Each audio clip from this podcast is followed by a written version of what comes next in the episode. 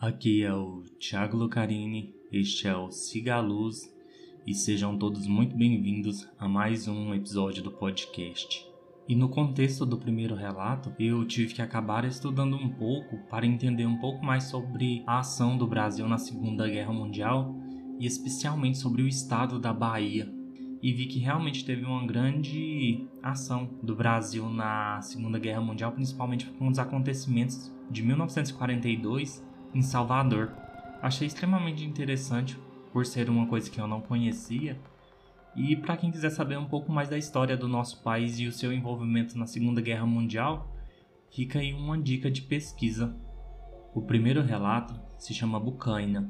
Olá, Thiago. Aqui é o Paulo. Eu sou da cidade de Catalão, de Goiás. Eu já tenho alguns anos de vida e a história que irei contar a seguir é real e me foi contada pelo meu finado pai.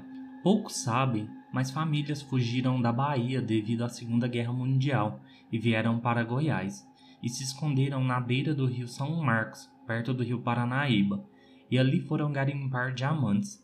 Esperando o final da guerra, eles enterraram os diamantes e voltaram para sua terra.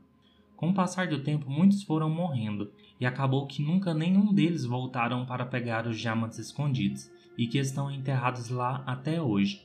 Porém, havia uma lenda que também surgiu na região de que três entidades guardavam o tesouro.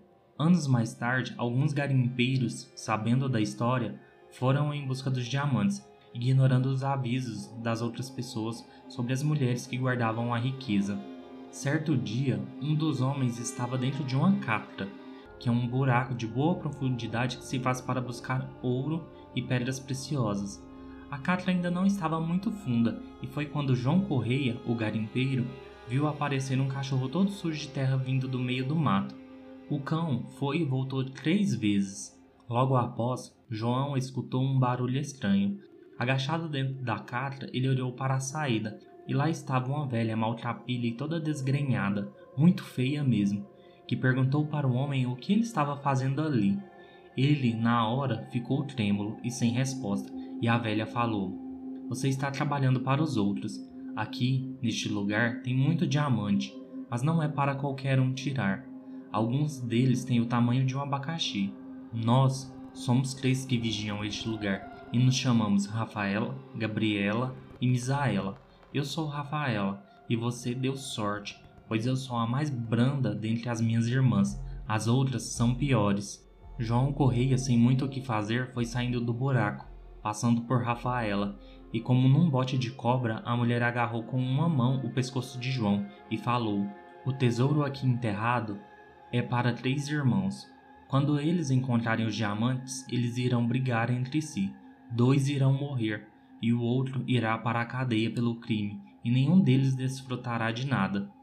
E assim que terminou sua profecia, a velha Rafaela jogou o João no chão, que ficou rolando enlouquecido de um lado para o outro sentindo seu pescoço doer e queimar demais. Um dos seus amigos garimpeiros o viu naquela situação, o pegou e o levou para o rancho em que eles estavam, mas o homem desmaiou e ficou apagado até o dia seguinte.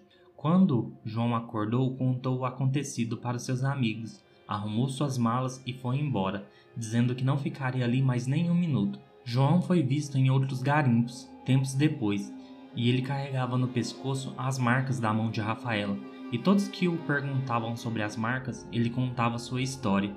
E foi num desses garimpos que meu pai conheceu João pessoalmente. Esse foi o meu relato, espero que goste.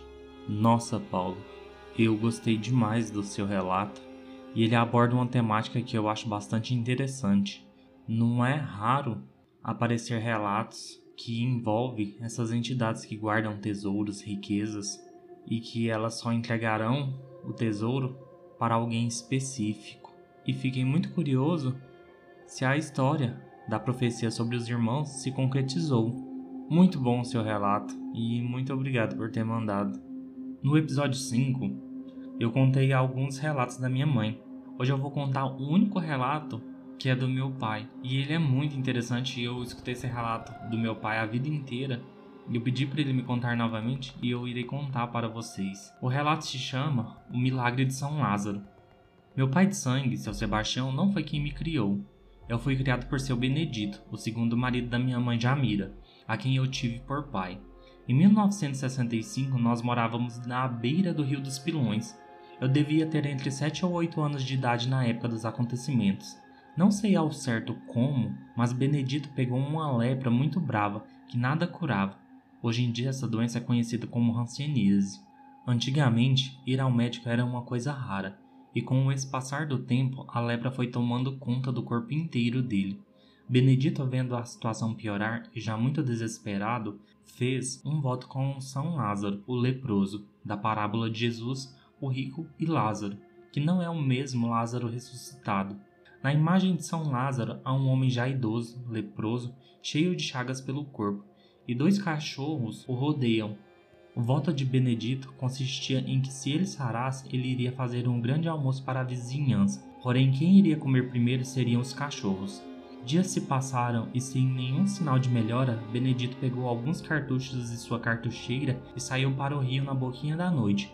O rio tinha um grande remanso, e nas suas margens havia uma antiga gameleira, e uma de suas galhas ia por cima do rio até lá na frente.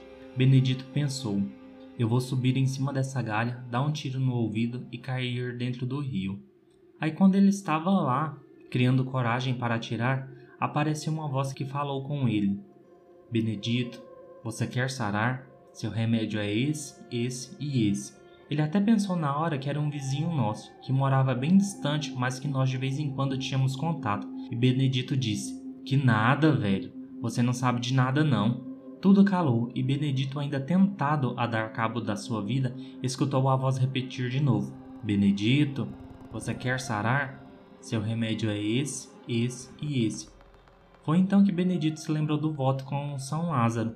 Ele desceu da galha da gameleira nas carreiras, chegou todo feliz em casa dizendo: Jamira, Jamira, vou sarar, Jamira, vou sarar. Minha mãe era ignorante demais, aí ela pegou e disse: Que nada, rapaz, você só vai sarar debaixo da terra. No que ele retrucou: Pois você vai ver. No dia seguinte, ele comprou os ingredientes que a voz falou para ele e fez uma pomada. E dentro de 15 dias, as feridas dele foram secando todinhas, sarando Benedito completamente, e depois disso ele passou a curar os outros. Obviamente, nós, os filhos, só ficamos sabendo do contexto geral da história dias depois. Como prometido, ele fez a festa em agradecimento a São Lázaro, e quem primeiro comeu foram os cachorros. Lembro que por muito tempo era eu quem fazia a pomada, mas já não me lembro da receita pois eu era muito criança. Eu sei que eu vivi essa história pessoalmente. Seu Geraldo, muito obrigado pela sua história. Um abraço para o senhor velhinho. Esse foi o episódio de hoje, ouvintes. Espero que gostem dos relatos. Se quiserem me mandar um relato, envie no e-mail sigaluzpodcast@gmail.com. No mais, curtam, comentem, compartilhem com seus amigos, indiquem o podcast, sigam ele nos seus agregadores de preferência porque isso ajuda demais. Fiquem todos bem e siga a luz.